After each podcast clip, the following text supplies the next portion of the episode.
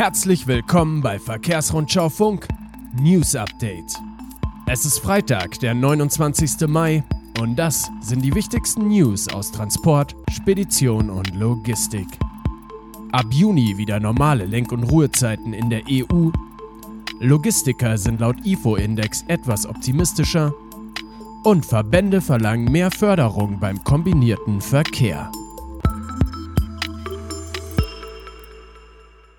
Ab 1. Juni wieder normale Lenk- und Ruhezeiten in der EU. Die Ausnahmegenehmigungen für Lenk- und Ruhezeiten von Lkw-Fahrern, die 22 europäischen Ländern aufgrund der Corona-Krise von der EU-Kommission und der EFTA bewilligt worden waren, laufen am 31. Mai aus.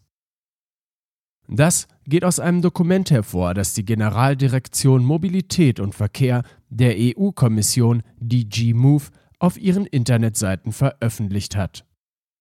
Ab Montag, 1. Juni, gelten somit wieder die normalen Lenk- und Ruhezeiten.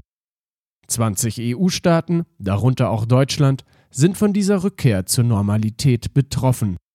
Die beiden EFTA-Staaten, Schweiz und Norwegen, hatten laut DG Move bereits am 30. April bzw. 14. Mai ihre Ausnahmeregelungen wieder zurückgenommen.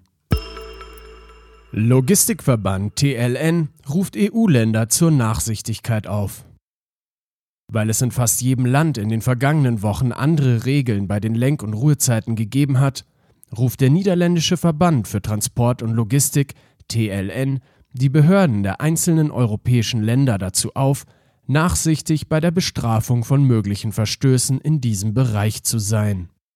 Es sei schwer gewesen, bei den verschiedenen Ausnahmeregelungen der Lenk- und Ruhezeiten den Überblick zu behalten. TLN wünscht sich außerdem, dass einige der Maßnahmen, die den Straßengütertransport in den vergangenen Wochen vereinfacht haben, von der EU beibehalten werden.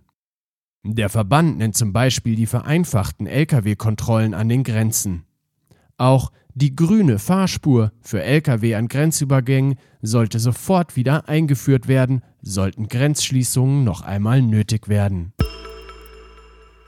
Logistiker sind laut IFO-Index etwas optimistischer. Die Unternehmen im Transport- und Speditionsgewerbe gucken wieder etwas zuversichtlicher in die Zukunft. Das geht aus Zahlen des IFO-Index hervor, die der Verkehrsrundschau vorliegen. Demnach haben sich sowohl bei den Unternehmen des Straßengüterverkehrs wie auch bei denen der Spedition die Erwartungen für die kommenden sechs Monate spürbar aufgehellt. Der Erwartungsindex im Straßengüterverkehr verbesserte sich im Mai auf minus 31,8 Punkte nach minus 74,1 Punkten im April und minus 44,2 Punkten im März. Ein Indiz dafür, dass es wieder bergauf geht. Aber nach wie vor liegt dieser Teilindex im negativen Bereich. Das bedeutet, dass immer noch mehr Unternehmen mit einer Verschlechterung rechnen als mit einer Besserung. Ähnlich ist die Entwicklung bei den befragten Spediteuren. Dort stieg der Erwartungsindex im Mai auf minus 27,3 Punkte, im April betrug der Wert noch minus 48 Punkte, im März sogar minus 51,1 Punkte. Verbände verlangen mehr Förderung vom Bund beim kombinierten Verkehr. Fünf Verkehrsverbände haben in einem Positionspapier ihre Ideen für die Zukunft des kombinierten Verkehrs vorgestellt. Grund dafür ist die bevorstehende Evaluierung der Förderrichtlinie Kombinierter Verkehr des Bundesverkehrsministeriums. Die Verbändeallianz besteht aus dem Bundesverband Spedition und Logistik, dem Verband Deutscher Verkehrsunternehmen, den beiden Verbänden der Binnenschifffahrt BÖP und BDB sowie der Studiengesellschaft für den kombinierten Verkehr. In dem Papier fordern sie unter anderem einen einheitlichen Rechtsrahmen in der EU, um die Wettbewerbsbedingungen in den Mitgliedstaaten anzugleichen. Zudem seien eine stärkere Digitalisierung und eine finanzielle Förderung wichtig, die auch Ersatzinvestitionen einschließe.